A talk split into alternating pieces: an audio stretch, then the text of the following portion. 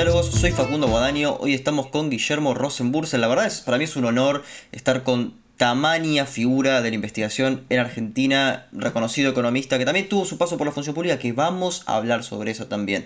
¿Cómo estás Guillermo? Hola, mucho gusto Facundo, no me, no me llenes tanto de elogios que me me sonrojo. y claro, aparte estamos, esto, bueno, si bien es un podcast, ustedes lo escucharán cuando sea, em, al mismo tiempo, eh, hoy estamos grabando un domingo, quizás eso se nota un poco eh, a veces en nuestra lentitud para poder hablar, pero trataremos de hacerlo mejor para que esto funcione. A mí me gustaría comenzar eh, hablando sobre un, un, paper que me pareció notable y para mí tiene pocas citas, si bien tiene más de 100 citas en Google Académico, es impresionante. Es su trabajo con Leonardo Blecher que se llama El sistema bancario argentino en los 90 de la profundación financiera a la crisis sistémica. Está publicado en la revista de Desarrollo Económico del, del IDES. Para quien lo quiera consultar, está en la biblioteca del IDES. Em, acá em, me sorprendió algunas cosas. Primero, que vos sostenés que las variables para que la macro en los 80 se eh, termine por explotar, un término no muy académico, pero los el desequilibrio macro se da por dos cosas, los déficits fiscales y la disminución del ahorro privado. ¿Cómo sostenés eh, esa, esa hipótesis? Este, pues quizás lo que se veía en el texto es como que eso lo daban por asumido y quizás a mí me faltó leer otra cosa, pero ¿cómo se da para sostener esa, esa hipótesis con la que comienza el trabajo, básicamente? Bueno, porque en realidad la, la disminución del ahorro doméstico en en el sistema financiero, ¿no es cierto? Lo que ya se veía en ese momento este, y se fue acentuando con, con, el paso de las décadas, pero que había comenzado en la liberalización de los 70, fue la, la, extranjerización del ahorro argentino, es decir, la fuga de, de capitales. Entonces, el desequilibrio en realidad se produce, o sea, no, no interesa solo la magnitud del déficit, sino la capacidad eh, de financiamiento que tiene el gobierno para financiarlo. Es, es, la combinación de esas, de esas dos variables lo que determina la posibilidad de garantizar un sendero macroeconómico de equilibrio o, no. ¿No es cierto? Este, si vos te fijas en los países avanzados, eh, la meta no es en ningún caso la de desequilibrio fiscal cero, ¿no es cierto? Este, prácticamente no hay país avanzado que, que no opere con un déficit fiscal sostenible, digamos, y por sostenible uno entiende aquel eh, que es eh, que el ahorro doméstico está dispuesto a financiar.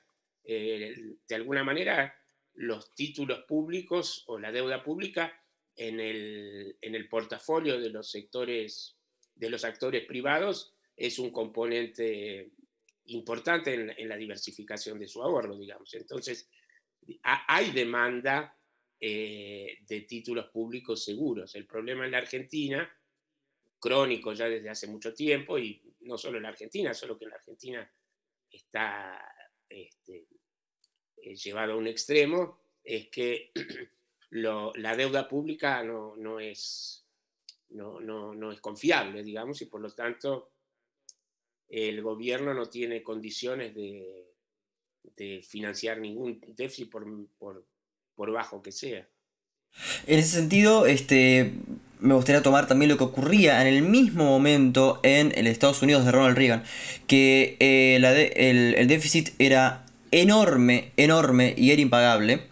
Eh, pero después se terminó solucionando y se, solucionó con Lincoln, eh, con Lincoln, perdón, con Clinton, eh, por un considerable aumento de impuestos y una cierta liberalización del mercado de trabajo. Es decir, lo que estamos sosteniendo acá es que cada país es particular en básicamente el portafolio lo que puede pagar y que no.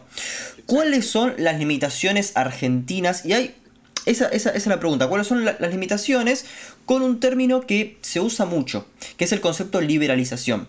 Quizás nosotros entendemos a lo que estamos refiriéndonos, pero en realidad creo que no hay un referente. Eh, por ejemplo, ¿nos referimos a la ley del 77 sobre entidades financieras o, a qué nos referimos con liberalización? Bueno, es que liberalización es una etiqueta que le corresponde, que le cabe a muchas políticas diferentes, digamos, ¿no es cierto? Este, eh, idealmente, si vos me preguntás, yo eh, estaría a favor de, de un mercado financiero eh, con la menor intervención posible, este, pero el problema es que ese, ese nivel de intervención depende de cada economía y de cada contexto y de cada momento en el tiempo, ¿no es cierto? El problema en los 70 en la Argentina fue que eh, se hizo simultáneamente la liberalización comercial y la liberalización financiera, no se pensó en ninguna eh, secuencia de ese proceso y cuando vos este, abrís todo simultáneamente, la velocidad de reacción de los mercados financieros es mucho mayor que la de los mercados eh, de bienes y servicios, y lo que vos acabás generando es una avalancha de importaciones financiada con deuda, atraso cambiario e imposibilidad de estimular exportaciones, digamos. Entonces ahí es muy importante en el proceso de liberalización la secuencia con que este, iniciase ese proceso de transformación. En los países del sudeste asiático, por ejemplo, eh, la secuencia empezó promoviendo fuertemente las exportaciones, este, con intervención pública, digamos, ¿no? y a medida que eh, se fueron conquistando mercados eh, internacionales y generándose divisas por vía de las exportaciones, fueron reduciéndose las trabas a las importaciones y finalmente se liberalizaron los mercados o se abrieron a, los flujos internacionales los mercados financieros. En ese contexto, el proceso de liberalización funcionó eh, satisfactoriamente. Cuando vos eh, invertís, digamos, la secuencia y eh, pones énfasis inicialmente en la apertura financiera con la idea de que eso te va a generar financiamiento para, para invertir y transformar tu economía, en realidad lo que estás haciendo es dar eh, incentivos de precios relativos eh, incorrectos, porque la, la avalancha, digamos, de, fondos cuando eh, los mercados financieros internacionales tienen exceso de financiamiento, produce atraso cambiario, que es lo que pasó en el momento de la tablita en, los 70 y después en, el, en, la convertibilidad en los 90. Y bueno, y nos pasó no por exceso de financiamiento, pero sí por exceso, entre comillas, de términos de intercambio favorables en la época de los, del primer kirchnerismo, digamos, ¿no es cierto? Vos este, te apalancás, digamos, en, en recursos que no dependen de la productividad de tu economía, ya sea financiamiento, ya sea este, altos precios de tus commodities, este, y sobre esa base generás un colchón de reservas que te permite aumentar la actividad, pero sobre la base del consumo y no sobre la base de la inversión, y sobre todo de la base de la inversión en bienes transables y exportables. Es el drama que, que después este, aparece como lo que estamos viviendo en estos días. Es, muy interesante eso porque eh, si tenemos que pensarlo hace 50 años, sigue siendo relevante y quizás sea un path dependence hasta lo que pasó después. Eh, esto se ve básicamente en la película Plata Dulce, como qué, es lo que pasó en los 70s. Pero eh, al mismo tiempo, el esquema de Martínez de Oz no era bastante libre respecto a las exportaciones. O sea, no es que había libre respecto a, las exportaciones. exportaciones, ¿eh? exportaciones. Sí, sí, era libre, pero el problema era el tipo de cambio, digamos. Vos tenías un, tipo de cambio eh, que incentivaba poco las, las exportaciones. Y la, incluso si vos pensás, la tasa de inversión, que fue relativamente alta durante la época del proceso, fue toda inversión en, sectores no transables de la economía. Entonces se, usó, se usaron dólares eh, tomados con deuda para financiar capacidad productiva que no generaría eh, exportaciones. No sé si vos te acordás que ahí hubo un boom de inversión inmobiliaria, un boom de inversión este, en, en, malls comerciales, un boom de inversiones relacionadas con el Mundial 78 en algún momento. Este, y bueno, todo eso eh, no generó la capacidad de pago que requería el endeudamiento que se estaba este, adquiriendo. Y un poco lo mismo ocurrió en la época de la convertibilidad. Al vos tener un problema cambiario, o sea, un tipo de cambio no competitivo para nuestras exportaciones, lo que generas es inversión, pero inversión en, sobre todo en bienes no transables. Esto, esto a, mí, eh, yo sé que es, como un, que es como un concepto fetiche, ¿no? Pero la verdad que me da este una idea de path dependence. Como que en un momento apareció un pecado original, este, el cual se termine repitiendo. Em, y yo creo que esto se puede arrastrar en un paper que tenés del 81-82 con Frenkel, que es respecto a la, restricción externa. Em, ¿Vos crees que efectivamente hay un comportamiento entre mercados financieros, élite política, em, y sí, pondría esos, a esos dos agentes, em, que hacen que la economía argentina no, que bueno, que justamente no funcione apropiadamente en el sentido de que no esté relacionada con la productividad y sí con la especulación, que es básicamente lo que estamos sosteniendo ahora. Bueno, sí, lo que sucede ahí es que eh, yo, y más que élite política, hablaría de élite eh, económica, social y política, digamos, ¿no? Y incluiría, obviamente, a, la clase política, entre comillas, a los grandes empresarios y a los sindicalistas, digamos, ¿no es cierto? Ahí hay un,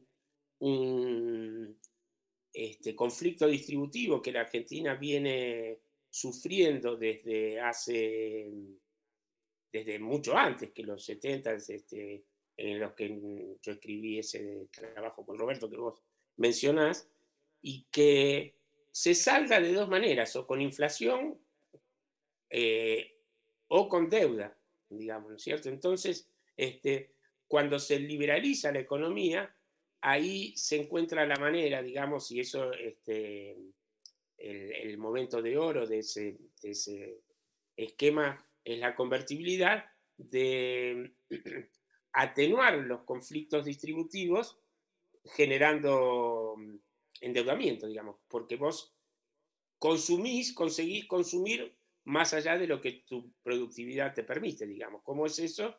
Este, eh, endeudándote en el exterior. El problema es que en algún momento ese endeudamiento lo tenés que pagar y cuando llega esa hora, este, se vuelve insostenible el nivel de consumo que, per cápita que vos este, estabas sosteniendo. Acá, acá hay un punto que me, parece clave, este, que yo no sé si es, si es en este trabajo que mencioné antes otro sobre las pymes, que hiciste que es del 97, o sea, quizás parezca muy viejo, pero estaba muy ajustado, mencionás muchas variables que básicamente es como una... Eh, a, mí me, me sorprendió la clarividencia de este trabajo porque decías, Básicamente esto va a explotar. ¿Por qué? Porque tenías un sistema financiero comparado con el de México y Chile que era muy chico. Era un 25% creo, más o menos. Otros que eran 60, 50. Entonces, claro, este, ¿cómo puedes hacer una economía básicamente moderna en términos cabalistas que después no va a ser?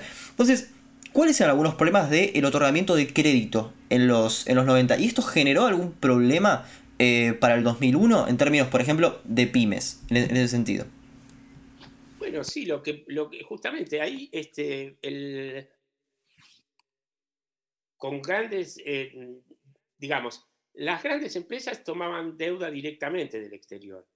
Este, no necesitaban pasar por el sistema bancario. Las, las pequeñas empresas, en condiciones de endeudarse, que no eran la mayoría, pero las, más modernizadas, con los balances en regla, con, con equipamiento, con productividad este, satisfactoria, que la sabía, digamos, un sector pyme moderno, dinámico, etcétera, no tenía la posibilidad de colocar eh, títulos de deuda en el exterior, pero sí calificaba como para obtener financiamiento en dólares del sistema bancario, ¿cierto? El problema es que eh, eh, muchas de esas empresas eran empresas vinculadas al mercado interno y que no obtenían financiamiento en pesos, sino que obtenían financiamiento en dólares.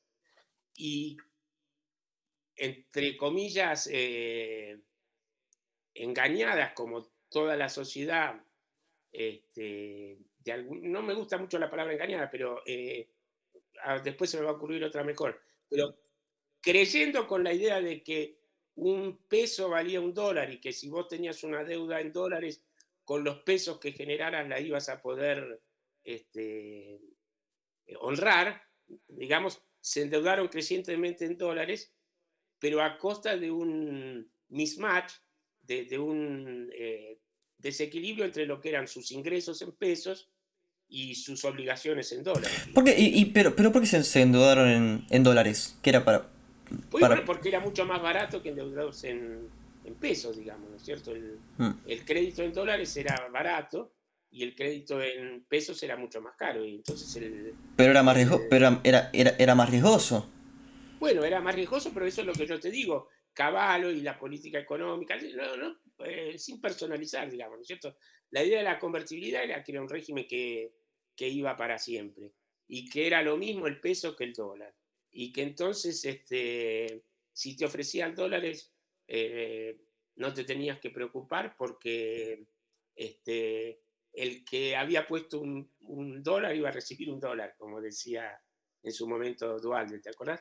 Entonces, este, bueno, ese latiguillo eh, eh, caló hondo en toda la sociedad, digamos, y la sociedad se manejaba indistintamente con, pesos o con dólares. Acordate que en un momento extremo eh, ya no con De la Rúa, sino con después del, del, tequilazo, cuando empezó a haber alguna duda sobre la fortaleza de la convertibilidad, etcétera, se empezó a discutir si, si la solución para eh, darle una confianza y una robustez definitiva al sistema financiero no, no podría ser directamente la dolarización. Entonces, este, había calado muy hondo la idea de que el peso y el dólar eran algo equivalentes, digamos. entonces, este, los, los, eh, las familias también se endeudaban un montón en dólares para viajar, por ejemplo, para ir al exterior.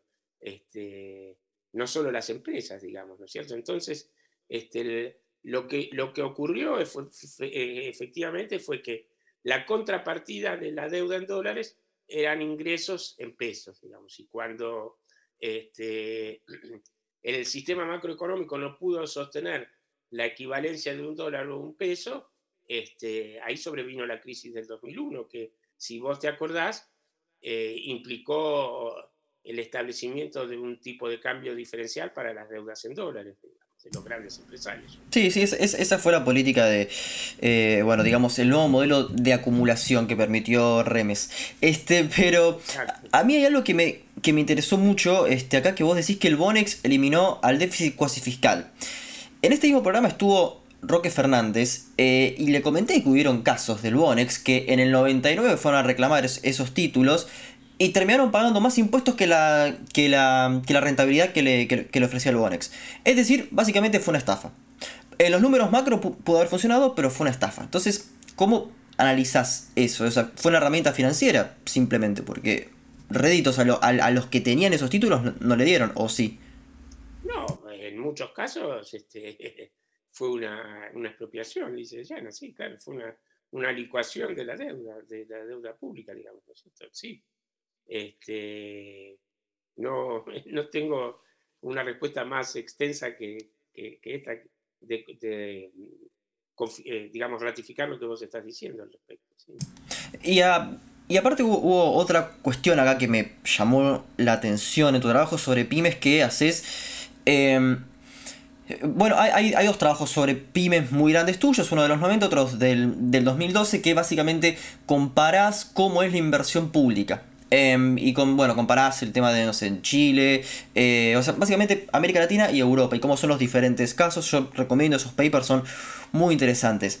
Pero en un momento vos sostenés que ah, eh, es básicamente inherente a la dinámica de otorgamiento de créditos un sistema de precios que va a tener asimetrías de información, o sea, fallas de mercado, y que esto va a ser un moral hazard. ¿Cómo te relacionás con esto y lo que hoy está en boga, básicamente, que es la Escuela Austríaca de Economía y, bueno, otras, que sostienen que el sistema de precios, básicamente, por una cuestión ideal, eh, ordenaría a la sociedad? Acá hay un caso notable en el cual esto no ocurre. ¿Cómo te relacionas con estas ideas que sostienen, bueno, eh, Milley, Alberto Venegas Lynch y tantos otros austríacos? Bueno, porque, digamos, eh, me parece que este, la escuela austríaca eh, es una fábula, digamos, ¿no es cierto? Sí, eh, construida sobre la base de una serie de supuestos o de hipótesis que son eh, totalmente distanciadas de, la realidad concreta. Pero lo que yo quiero hacer énfasis es que no está distanciada de la realidad concreta este, porque esa realidad tiene fallas que se pueden corregir, sino que está distanciada de la realidad en el sentido de este, ciertas cosas que, que la realidad no puede, no puede, que no puedes encontrar en la realidad, digamos. Por ejemplo, la, escuela, para, para que el sistema de precios funcione como asignador de recursos este, sin injerencia del Estado, lo que vos tenés que suponer es que cada agente económico individualmente considerado tiene información perfecta de lo que va a suceder en, los mercados desde hoy hasta el fin de los tiempos, ¿cierto? Este, si eso es el caso, si todo el mundo sabe lo que, lo que va a pasar de aquí al fin de los tiempos, si todo el, todo el mundo tiene la misma información, entonces efectivamente eh, un sistema basado en, en, precios que reflejan la escasez relativa de los bienes y los servicios, eh, te, permite asignar, te permitiría asignar eficientemente recursos. Ahora, el problema es que eso no es posible por la intervención del Estado, que eh, en su afán de apropiarse de recursos eh, limita o, impide o, traba el funcionamiento de los mercados, o es por algún problema inherente a la, propia eh, realidad del funcionamiento económico. Y mi posición, que no es la mía únicamente, es que hay una serie de problemas inherentes al funcionamiento de la economía que hacen imposible que solo la asignación por vía de precios eh, permita eh, alcanzar un, resultado a la vez eficiente y equitativo. Y todo, digamos, si vos me preguntas, hay, hay, hay eh, varios problemas, ¿no? Pero el, si vos me decís cuál es el principal, el principal es la, la información y la simetría de información. ¿Y dónde eso aparece más evidente? En dos mercados que son cruciales para el funcionamiento del conjunto de la economía, que están, si vos pensás la economía como una red este, y los mercados como nodos, hay dos nodos que, están en el centro de esa red y que interactúan con todos los mercados, el mercado de trabajo y los mercados financieros. Y si vos pensás eh, eh, en ambos mercados, lo que se intercambian cuando vos haces un contrato financiero o un contrato de trabajo son promesas.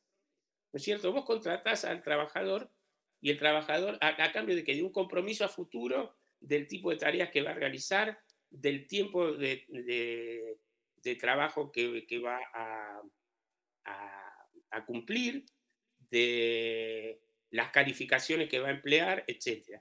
Y en el sistema financiero lo mismo, vos eh, le prestás a, a un deudor que toma un crédito sobre la base de las promesas de devolución, de repago de ese, de ese, mm, crédito que le otorgás. Digamos. Crédito viene precisamente, eh, es una palabra asociada con credibilidad, ¿no es cierto? Entonces, los dos mercados centrales, eh, o, dos de los mercados centrales este, que afectan el funcionamiento macroeconómico de la economía, el funcionamiento macro de la economía, eh, están sujetos a este problema de incertidumbre a futuro que tiene que ver con las asimetrías de información y con la información incompleta. Por eso es que en todas las economías, digamos, este, hay bancos centrales que regulan el funcionamiento del sistema bancario y hay mecanismos de negociación colectiva salarial que, este, no, que, sustituyen, digamos, o que reemplazan la negociación individual de salario eh, por parte de cada trabajador con cada empresa. Digamos. Esos son mecanismos institucionales que complementan o que refuerzan el sistema de precios. Digamos, yo no te, lejos de, de mí, de cualquier economista moderno, negar la, la, centralidad que tienen los mercados. Digamos, una economía eh, compleja, diversificada, eh,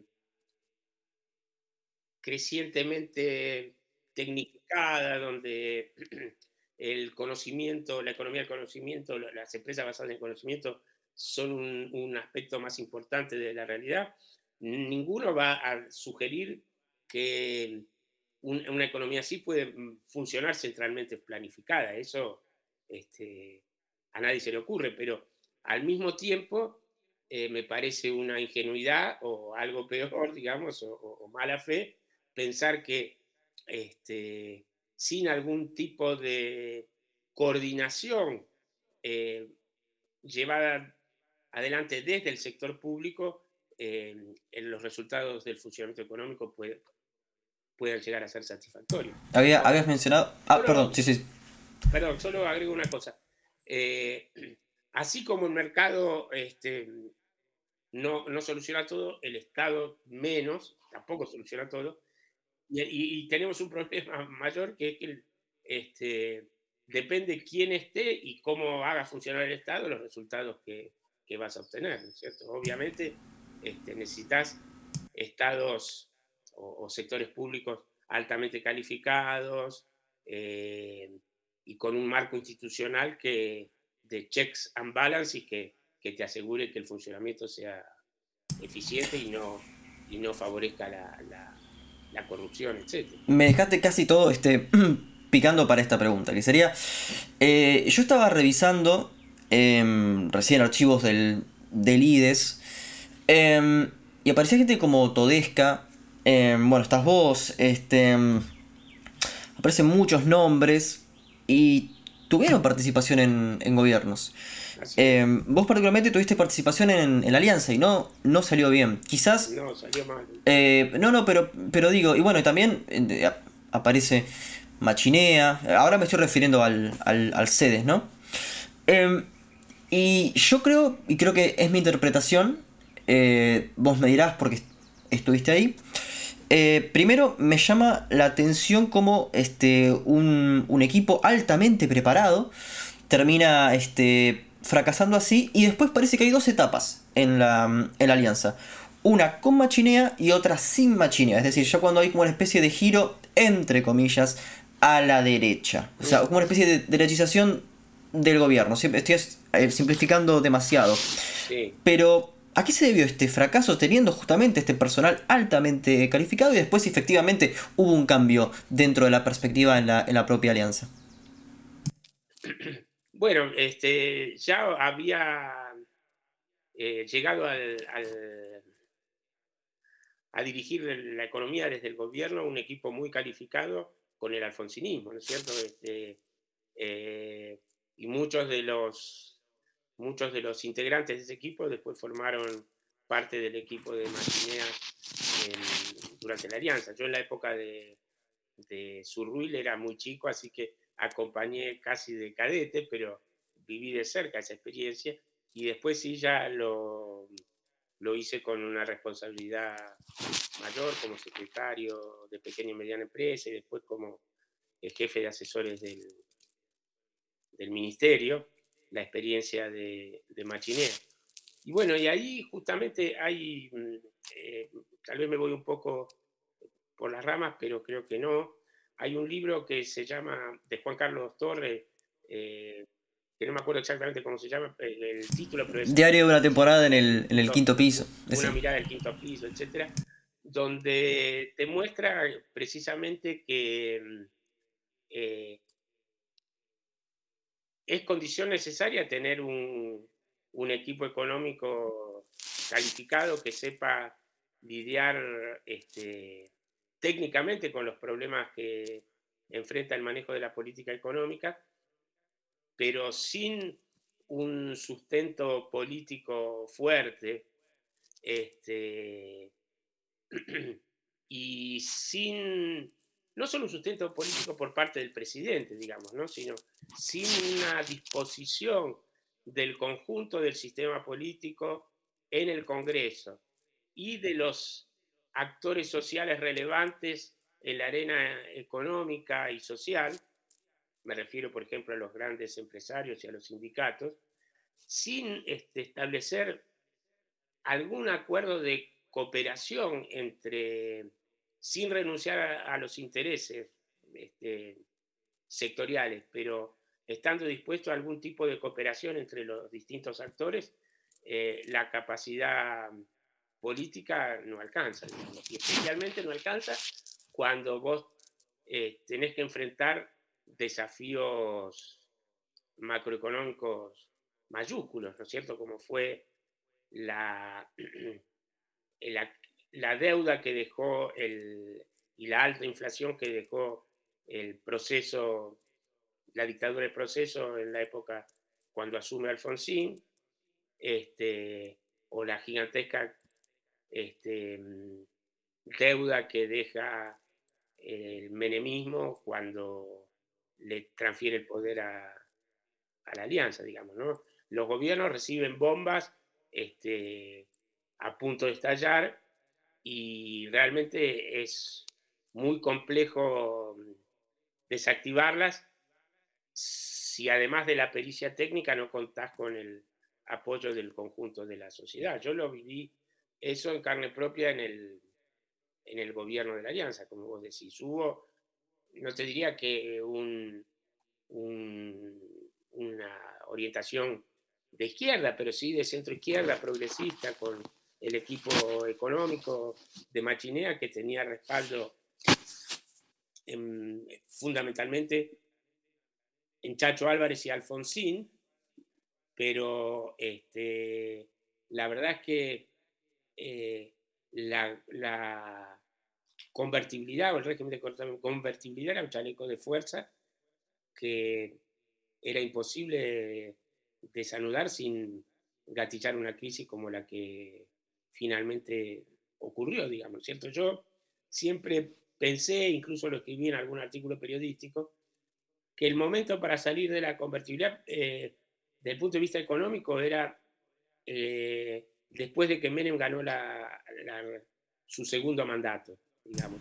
Al igual que Caballo. Caballo dijo lo mismo en el 96. Eso no, lo ¿Por qué? Porque había superado la crisis del tequila, el sistema bancario estaba sólido, había poca deuda y el capital político que tenía Menem era enorme, digamos. Entonces, yo siempre me, me, hago el cuento en la cabeza o el relato de lo, de lo que él podía haber dicho. Bueno, ya ganamos la batalla por el peso, ya estabilizamos la economía, ya tenemos de nuevo una moneda nacional fuerte y ahora tenemos que ir por la batalla del crecimiento. Y para ir por la batalla del crecimiento tenemos que dejar la muleta del dólar y de la convertibilidad y empezar a tener más autonomía de política económica, sobre todo en materia financiera. Obviamente hubiera habido bandazos, hubiera habido eh, problemas, hubiera habido este, eh, consecuencias negativas, pero yo pienso que eran manejables por el poder político que tenía en ese momento el menemismo y porque el grado de los desequilibrios todavía no era tan acentuado como lo fue eh, a comienzos de los 2000. Pero claro, ahí choca la, la lógica económica con la lógica política, digamos, qué incentivos podía tener Menem para salir de la convertibilidad si el rédito que había político, que, había, que le había dado ese, ese instrumento, digamos, este, le permitía imaginarse incluso una segunda reelección, que después no logró. Este, ahí, digamos, ahí, eh, digamos, parece un poco naif, digamos, y tal vez lo sea, pero cuando enfrentás estas situaciones de grandes crisis como eh, la Argentina viene enfrentando recurrentemente, casi eh, permanentemente desde los 70, necesitas un, liderazgo político, un, estadista que, sea capaz de mirar más allá de, sus propios beneficios o intereses personales. De la Rúa no lo era, en ese de sentido. la Rúa no lo era, ciertamente. Eh, y, además, bueno, y lamentablemente de la Rúa eh, llegó al, gobierno con una situación ya muy difícil de manejar, ¿no es cierto? Pensar qué distinto hubiera sido la situación si los precios relativos de las commodities que beneficiaron a, a la baña y al kirchnerismo hubieran aparecido unos años antes, digamos, con los términos de intercambio como estaban al final de los 90, la verdad que era una tarea imposible remontar la salida de la convertibilidad. Pero bueno, pero o sea, lo que estás sosteniendo es que si había commodities altas, que es lo que sostiene López Murphy también, eh, la convertibilidad podría haber continuado entonces. Sí, yo, lo que, yo no lo hubiera sostenido indefinidamente, pero ciertamente era posible pensar en un...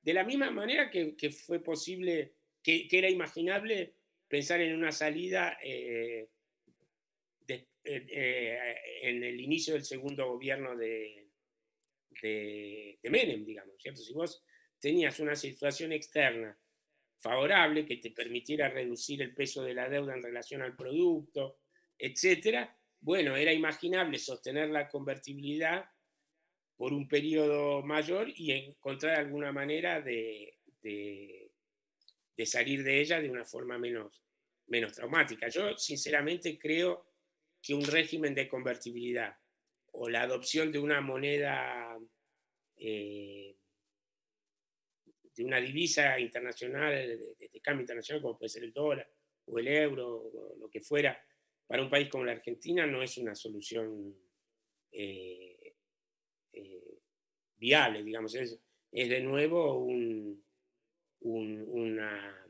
espejismo, digamos, ¿cierto? Es, es la, búsqueda de una panacea argentina eh, con un ciclo económico tan diferente, con una distancia tan, tan grande este, de los Estados Unidos, eh, con un comercio totalmente alejado, digamos, de los y tan competitivo con el comercio internacional de los Estados Unidos, no podría funcionar adecuadamente bajo un sistema de dolarización. Que podamos terminar en eso porque la crisis nos lleve a, finalmente a esa situación, no lo descarto. Ahora, yo no lo promovería de ninguna manera. O sea que va, creo, adherís a la, mm, al marco, eh, a la construcción teórica de Frenkel y de Damil de tipo de cambio real competitivo y estable, básicamente. sin duda, sí, claro ahí, bueno, este, hay matices, digamos, con, Roberto durante el primer gobierno de, de Kirchner y, inicios del gobierno de Cristina, discutíamos bastante sobre qué entender por tipo de cambio competitivo y estable, porque eh, ahí el tema es este, que cuando vos tenés un shock de, de término de intercambio tan fuerte, por definición, hay presiones a que tu tipo de cambio se aprecie, a que tu moneda se aprecie. ¿No es cierto? Este, eh, y eso es lo que pasó en todas las economías. Ahora, ¿cómo vos haces, cómo vos regulás esa apreciación? Este, si vos impedís que el tipo de cambio nominal baje, lo sostenés, eh, entonces la apreciación va a ir por vía de la inflación, ¿cierto? Entonces, ahí la, política económica se vuelve más que una ciencia, un, arte, entre comillas, en, en cuánto vos dejás que la inflación crezca y cuánto vos permitís que el tipo de cambio nominal se aprecie, este, sabiendo que, que un boom de las commodities te va a generar algún tipo de apreciación, pero buscando que esa apreciación no se, no se, eh, no, no, se acentúe desmedidamente. Digo, vos tenés mecanismos este, para intervenir, efectivamente, eh, que es lo que hacía el Banco Central durante esa época, esterilizando los, los ingresos de divisas con emisión o con deuda, pero bueno, vos ya sabés que eso no es, este, eso tiene límites, digamos, y vos tenés que manejar esos límites con inteligencia, digamos, todo, en todos los países, en Chile, eh, vecinos que, que, que experimentaron el mismo boom de commodities, los tipos de cambio se apreciaron, ¿no es cierto?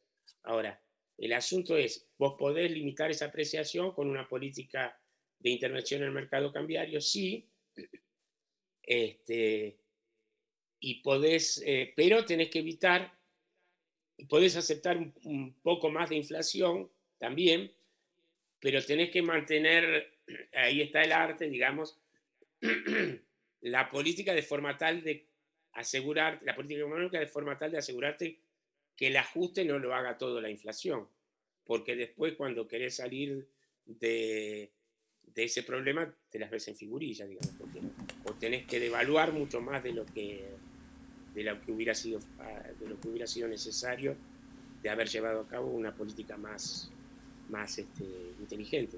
Lo que me llama la atención acá es que parece como si del 2002, o sea, del 2001 al 2002, hubiese habido un cambio de 180 grados y fuese otro país. En el sentido de decir, bueno, eh, podemos básicamente manejar un poco el tipo de cambio para que eh, alentar un poco el consumo, pero la productividad Argentina sigue siendo la misma. O sea... Exactamente, claro. Ese es el, el tema es ese, digamos. Nosotros este, eh, tenemos una economía es un lugar común, digamos, ¿no? Pero que, quiere consumir como, como Luxemburgo, este, Suiza o los países de mm, PBI per cápita más alto con una productividad africana, digamos, ¿cierto? Entonces, este, la verdad es que ese es un tema de reformas estructurales, ¿no? De, política macroeconómica, ¿no es cierto? Y el tema es cómo encauzar el conflicto social distributivo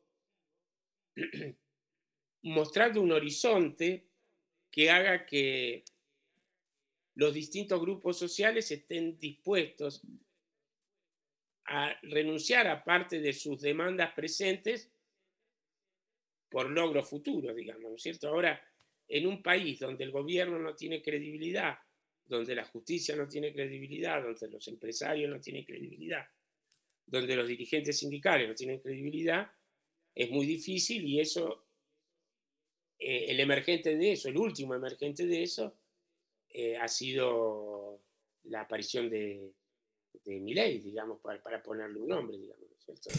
Sí, yo, a ver, yo, yo estoy de acuerdo con eso, Estoy, de acuerdo con ese diagnóstico, pero si volvemos a, tu trabajo sobre los 90, vos lo que mencionabas, una variable clave ahí es el, era, era el desempleo.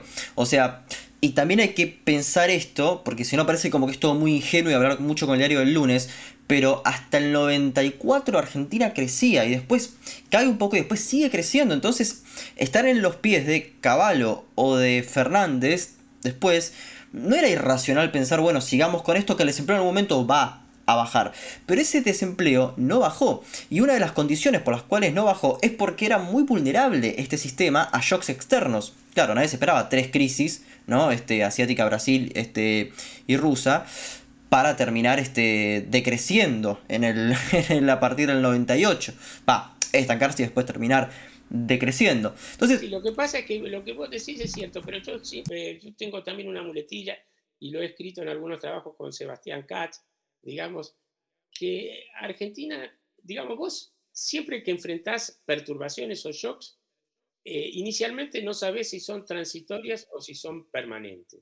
Entonces, si vos identificás al shock como transitorio, este, actuás de una manera. Si vos pensás que el shock es permanente, actúas de otra manera. La Argentina, eh, un poco de manera caricatural, este, actúa como si todos los shocks negativos fuesen transitorios, entonces los cubrís con deuda, esperando que se resuelvan solos, y los shocks permanentes considerás que, eh, los shocks positivos considerás que son, que son permanentes.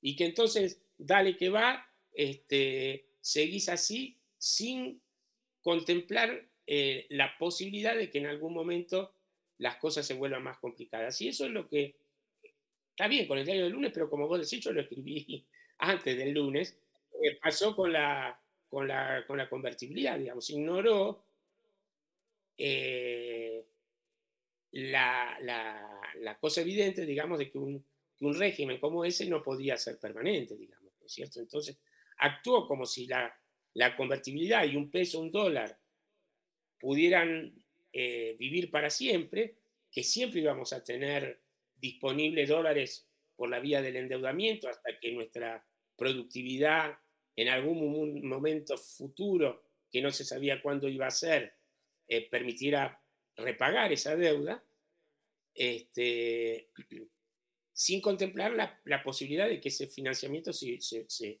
se podía cortar antes de que llegáramos a, ese, a esa situación, que fue efectivamente lo que ocurrió con las crisis que vos mencionás, digamos, ¿cierto?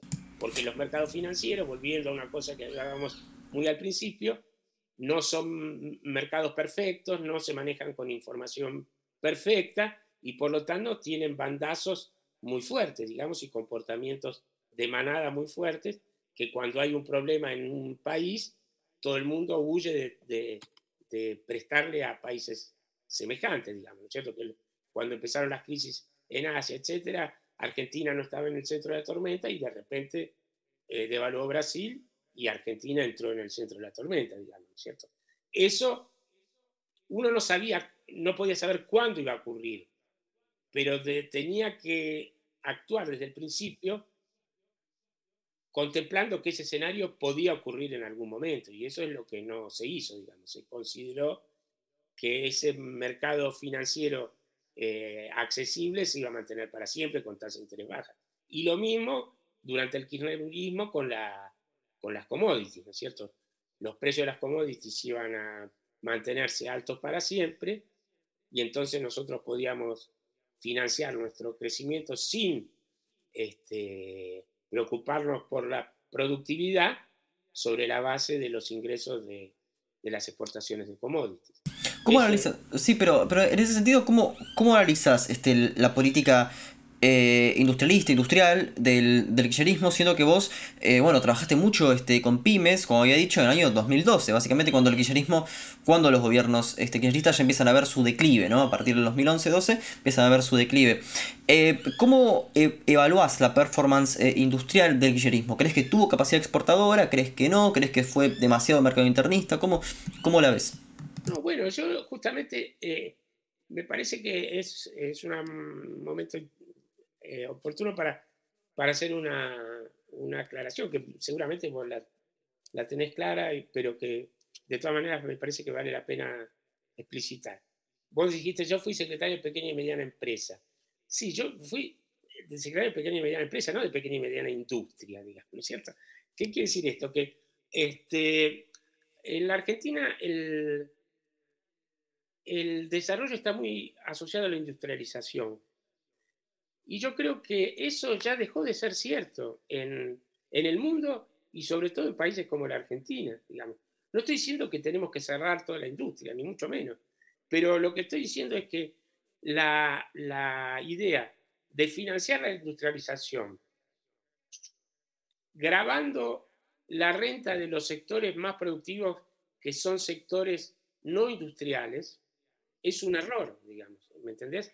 Yo creo que la política industrial del kirchnerismo fue equivocada, la política de desarrollo del kirchnerismo fue equivocada precisamente porque pretendió reconstruir, volver a una situación pasada a la cual no se puede retornar.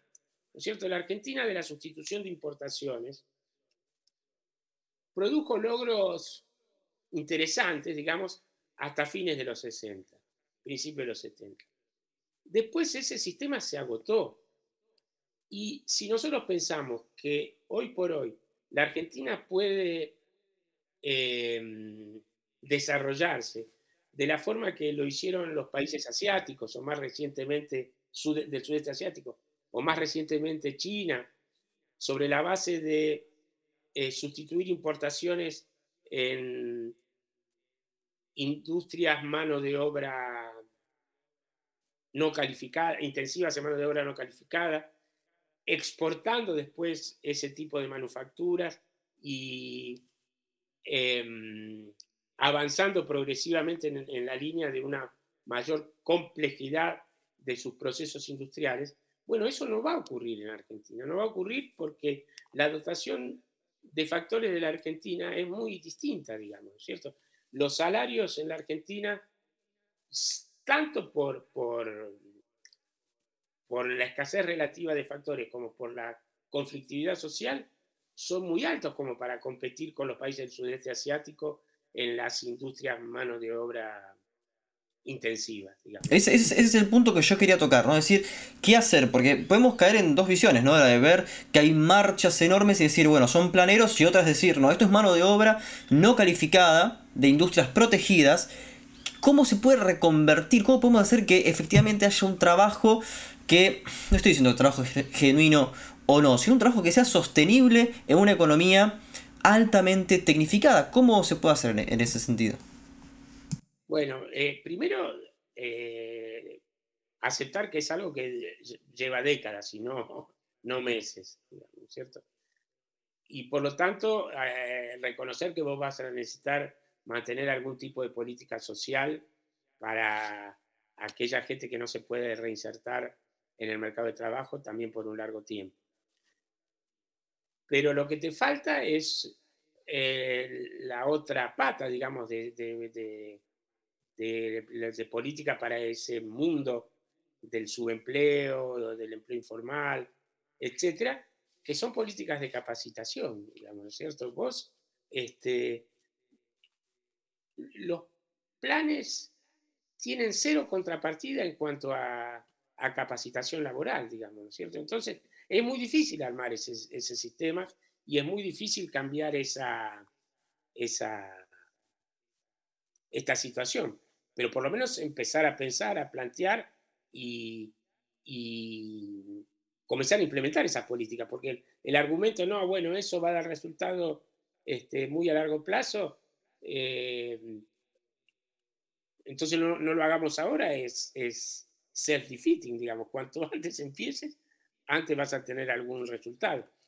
Entonces, para mí, por un lado, va el tema de la calificación laboral, el tema de encontrar efectivamente actividades donde se, justifique sustituir importaciones, que las hay, digamos, con trabajo eh, de baja calificación, y por el otro lado, este, preparar a través del sistema educativo, que es el otro, la otra pata de la que no hablamos y que es fundamental encarar seriamente como una política de reforma estructural, la calificación de, mano de obra para un montón de actividades que ya no interesa este, identificar como industriales de servicio o primarias.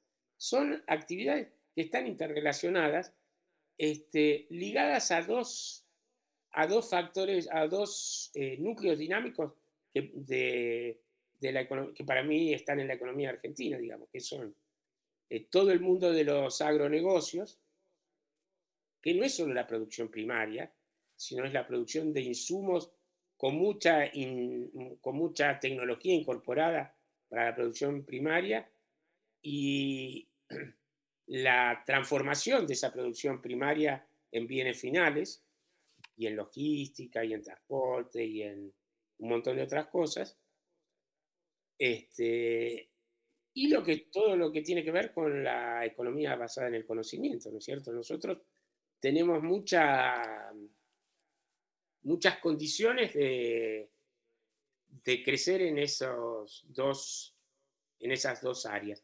Y esas dos áreas tienen la posibilidad de generar empleo indirecto, no solo empleo. Uno dice, no, el sector agropecuario genera poco empleo.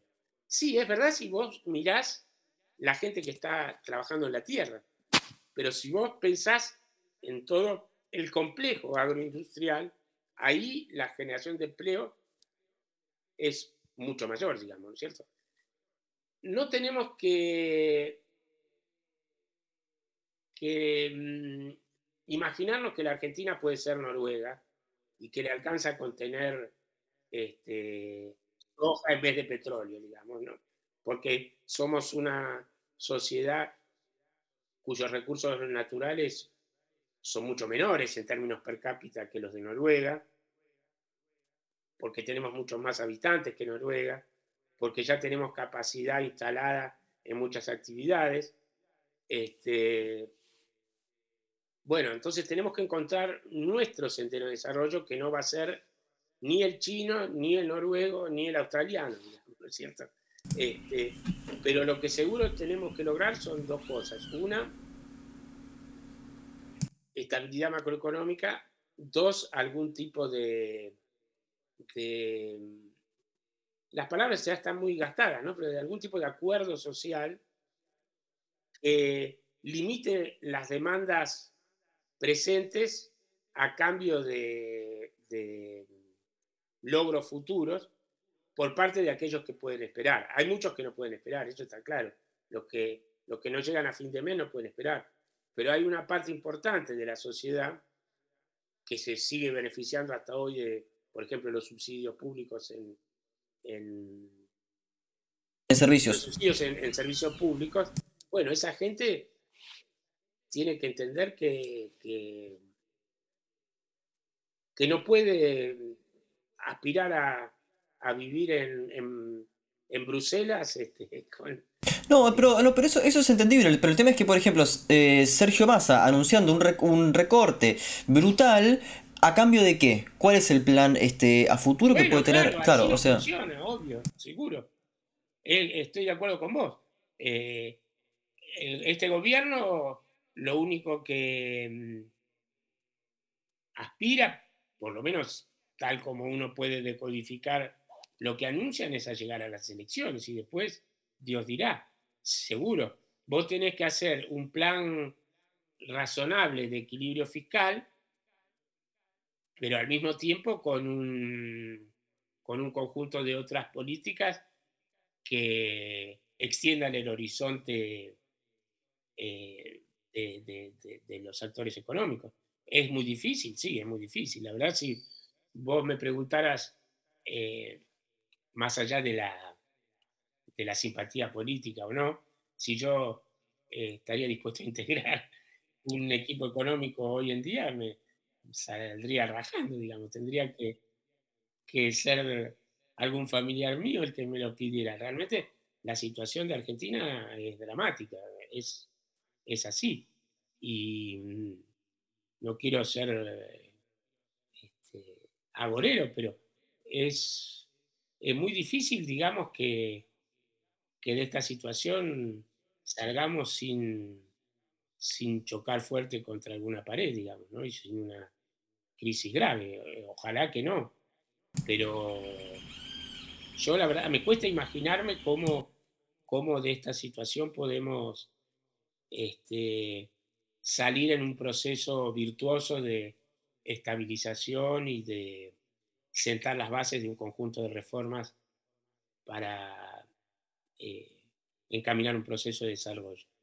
Espero que, que esa no sea la, tu visión, digamos. Yo ya estoy, eh, ya estoy demasiado grande y, muy, muy marcado por, por, las experiencias este, anteriores, digamos, ¿no es cierto? en todo caso, lo que yo puedo es este, señalar el porqué de los fracasos anteriores, y, este, pero le corresponde a, a las nuevas generaciones entender esos fracasos y, buscar otros, otros caminos, la verdad. Sí, pero para cerrar y con una pregunta que no es para nada fácil tampoco. Vos, vos me preguntabas a mí cómo es que lo veo y yo la verdad es que trato de, de, despersonalizar esa visión y basarme en lo que sostienen los papers. Creo que es Scott Paul 2009.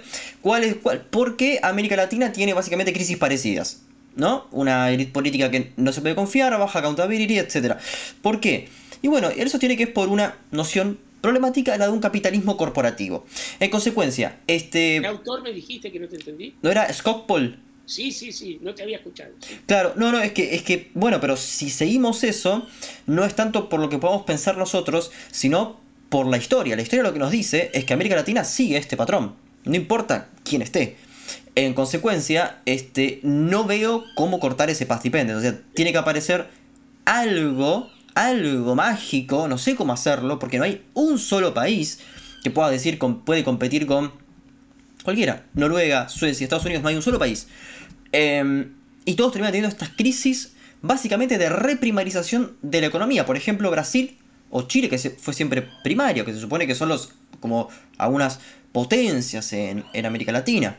Entonces, ¿qué haría falta para cambiar este path dependence que nos tienen esta cuestión de eh, esta encerrona de o es problemas macroeconómicos o una élite política totalmente incapaz. Eh, sí, yo no tengo eh, la respuesta a eso. Lo único que, el único, la única observación es que, digamos, las corporaciones son poderosas en todos los países, en toda la sociedad, ¿no es cierto? Y de alguna manera, en muchas, eh, no, no, en tantas tampoco, creamos que, los países desarrollados este, son tantos y además hoy en día están enfrentando dificultades muy serias, digamos, ¿no? Pero este, sin duda hay diferencias enormes entre, entre lo que son los países europeos o Estados Unidos, Japón, etcétera, y los nuestros pero las corporaciones ahí existen y de alguna manera el sistema político y el funcionamiento social logró encontrar un equilibrio diferente. Yo no tengo la, la respuesta. Eh, lo único que, lo único, primero, eh, dos cosas, decir, eh, para terminar, ¿no? Una, este, Argentina está mucho peor que Chile, que Colombia, que Brasil, etcétera, ¿no es cierto? Entonces. Eh, ¿En qué puntos? ¿En, qué puntos? Bueno, en inflación, en, conflictividad social, en. No en nivel absoluto, pero sí en tendencia en cuanto a la pobreza, a la redistribución. En muchos de esos países eso ha ido progresivamente mejorando y en Argentina esto ha ido empeorando, digamos. Este, eh, incluso Perú, que tiene un lío político infernal, pero que la parte económica está un poco más ordenada. Entonces yo aspiraría primero a que la economía argentina esté un poco más ordenada, digamos, que la gente no tenga que este, prender las velas todos los meses para adivinar cuál va a ser la inflación y cómo asegurarse la mesa con los ingresos que recibe. Este, pero después sí, cómo transformar este capitalismo corporativo de amigos, etcétera, en un capitalismo competitivo, en una economía mixta donde el Estado tenga un lugar y los mercados tengan el suyo, es una pregunta que todavía sigue abierta en, en toda América Latina, efectivamente, como vos decís. Decían Gerchunov y Roy Ora, La moneda está en el aire, en un bestseller eh, de los cuales no soy muy amigo, así que mejor, digamos, el capitalismo está en el aire y veremos qué pasa en, América Latina. Guillermo, te agradezco mucho tu tiempo, pero como a todo invitado de diálogo te tengo que someter al interrogatorio final, que sería que nos recomiendes un libro, cualquiera, de ficción o de no ficción, que te haya marcado o esté leyendo o, te guste. Y para los que estén en, Spotify, no en YouTube, alguna canción que por favor no sea de los Beatles porque el copyright ahí me va a matar. Pero alguna canción. No, bueno, en eh, canción, este, a mí me gusta mucho Leonard Cohen, Este, y una de las canciones que más me gusta de él es El Vals, The, Waltz, algo así se llama. Y bueno, la verdad que libros hay, hay muchísimos, ¿no? Es difícil elegir, elegir uno. Pero si me, das un segundo, voy a buscar que no me acuerdo el nombre.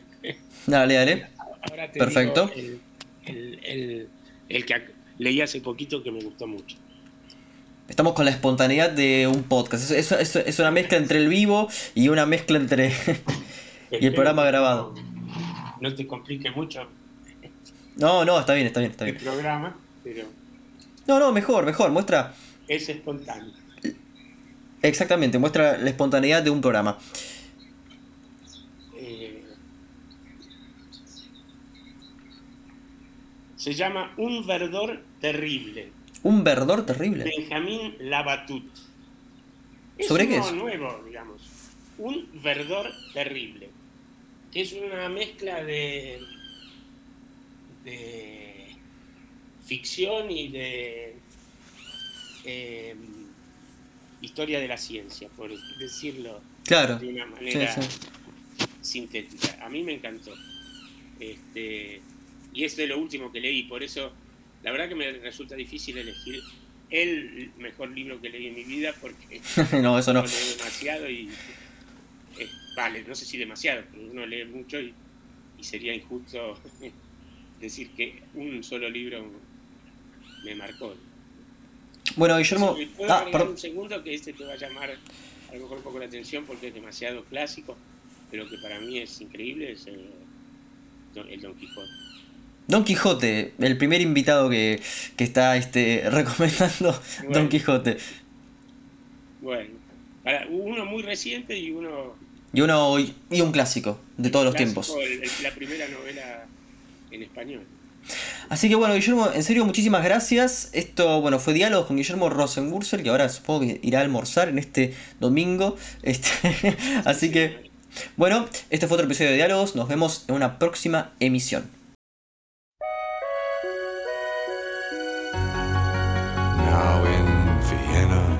There's ten pretty women. There's a shoulder where death comes to cry. There's a lobby with 900 windows. There's a tree where the doves go to die. There's a piece that was torn from the morning, and it hangs in the gallery of frost. Aye, aye, aye, aye. Take this waltz, take this waltz, take this waltz with a clamp on its jaws.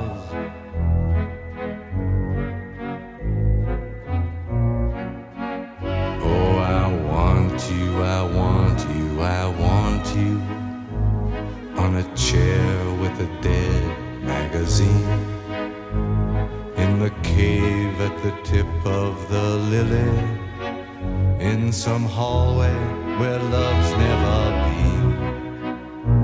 On our bed where the moon has been sweating, in a cry filled with footsteps and sand.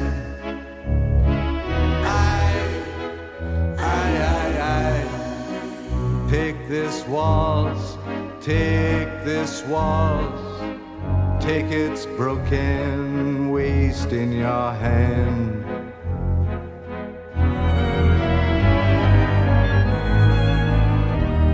This waltz, this waltz, this waltz, this waltz, with its very own breath of brandy and death, dragging its tail in the sea. There's a concert hall in Vienna where your mouth had a thousand reviews. There's a bar where the boys have stopped talking. They've been sentenced to death by the blues. Ah, but who is it climbs to your picture with a garland of freshly cut tears?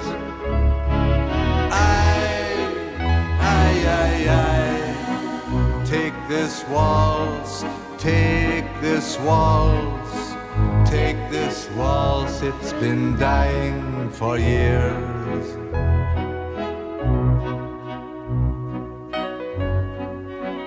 There's an attic where children are playing, where I've got to lie down with you soon. In a dream of Hungarian lanterns, in the mist of some sweet afternoon. And I'll see what you've chained to your sorrow, all your sheep and your lilies of snow. Aye, aye, aye, aye. Take this waltz, take this waltz. With its I'll never forget you, you know.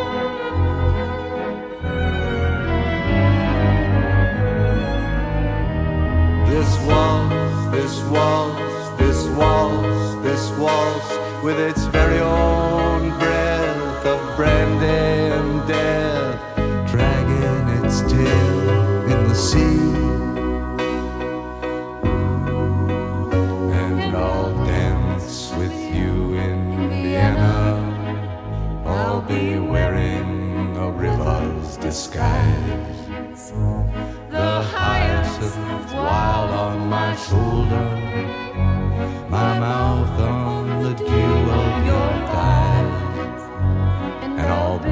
soul in a scrapbook with the photographs there and the moths.